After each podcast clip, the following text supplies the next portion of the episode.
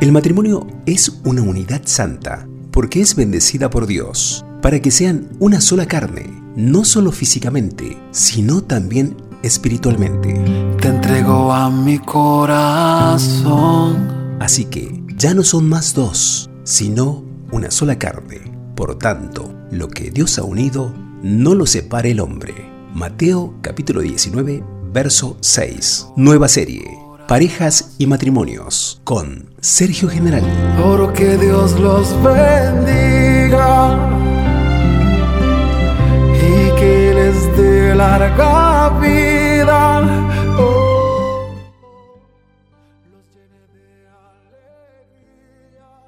Episodio 5. La libertad en los brazos de una mujer. Frederick Douglass y Anne Murray versus Boaz y Ruth. Frederick Douglass y Anna Murray, afrodescendientes libertos, se enamoraron y ella lo ayudó a huir a él hacia la libertad en la ciudad de Nueva York. Se embarcaron en la misión de poner fin a la esclavitud.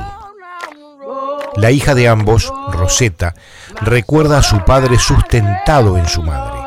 La suya era una historia hecha posible por la inquebrantable lealtad de mi madre, Anna Murray. Otra historia de lealtad por Dios y a Dios es la de Boaz y Ruth, la viuda moabita. Boaz, un rico terrateniente, come y bebe hasta saciarse. Luego va en busca de un lugar cómodo donde descansar. Se tapa y se queda dormido. Despertando con frío durante la madrugada, descubre que alguien duerme a sus pies. ¿Quién eres? Soy Ruth, tu esclava, y tienes que extender tu falda sobre tu esclava porque tú eres un recomprador. Eso dice Ruth en capítulo 3, versos 1 al 9.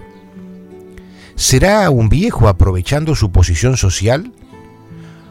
Otros tal vez dirían que es ella la que aprovecha su posición frente a aquel anciano millonario. No, no. Es Dios mismo que está detrás de este matrimonio tan poco convencional. Los varones israelitas de la familia de Noemí habían muerto. Ella y su nuera Ruth eran viudas. La suegra decide regresar a su tierra y trata de convencer a sus nueras que la dejen sola, que busquen ellas a la gente de sus propios pueblos.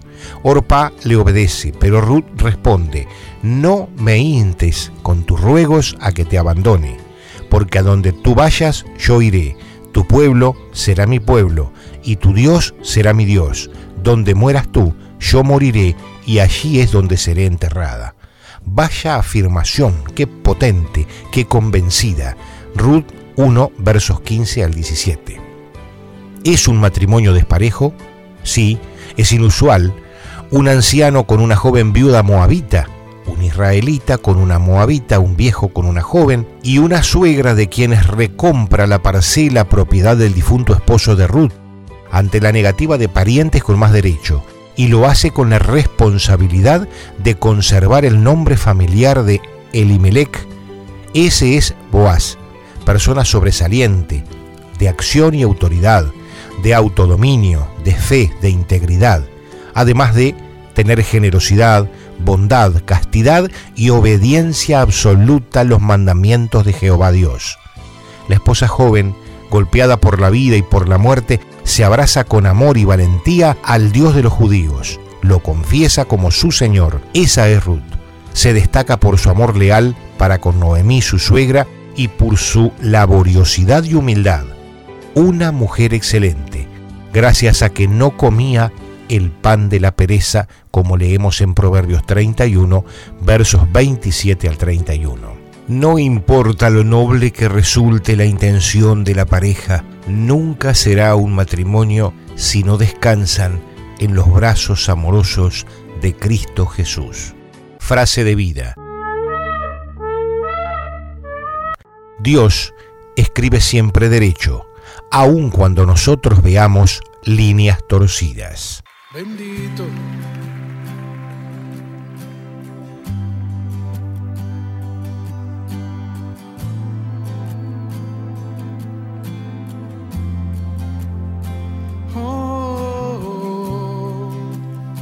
levante sus manos.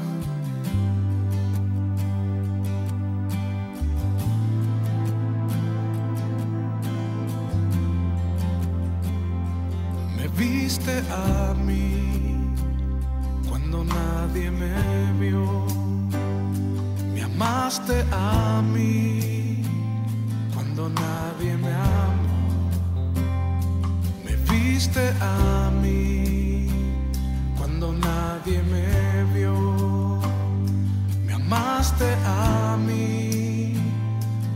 nadie me amó y me diste nombre.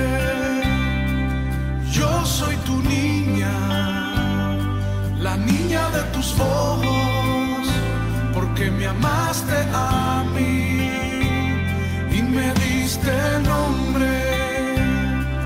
Yo soy tu niña, la niña de tus ojos, porque me amaste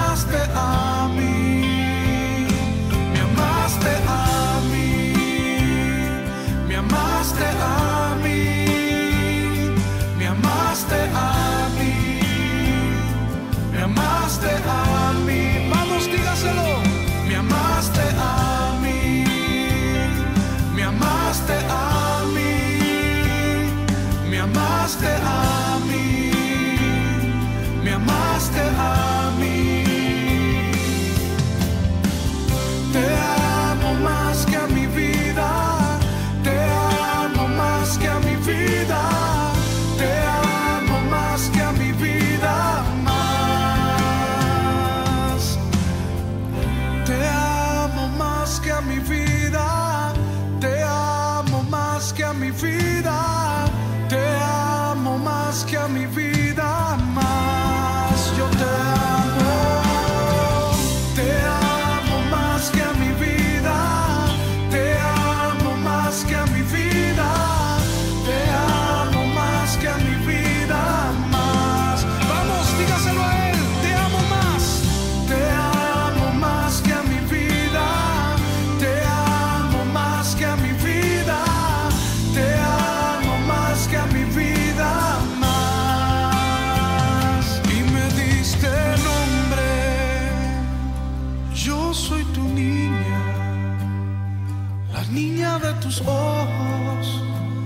porque me amaste a mí y me diste nombre.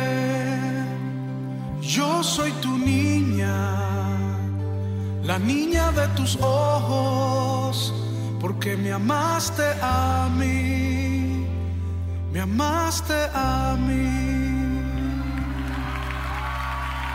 Te adoramos, te adoramos.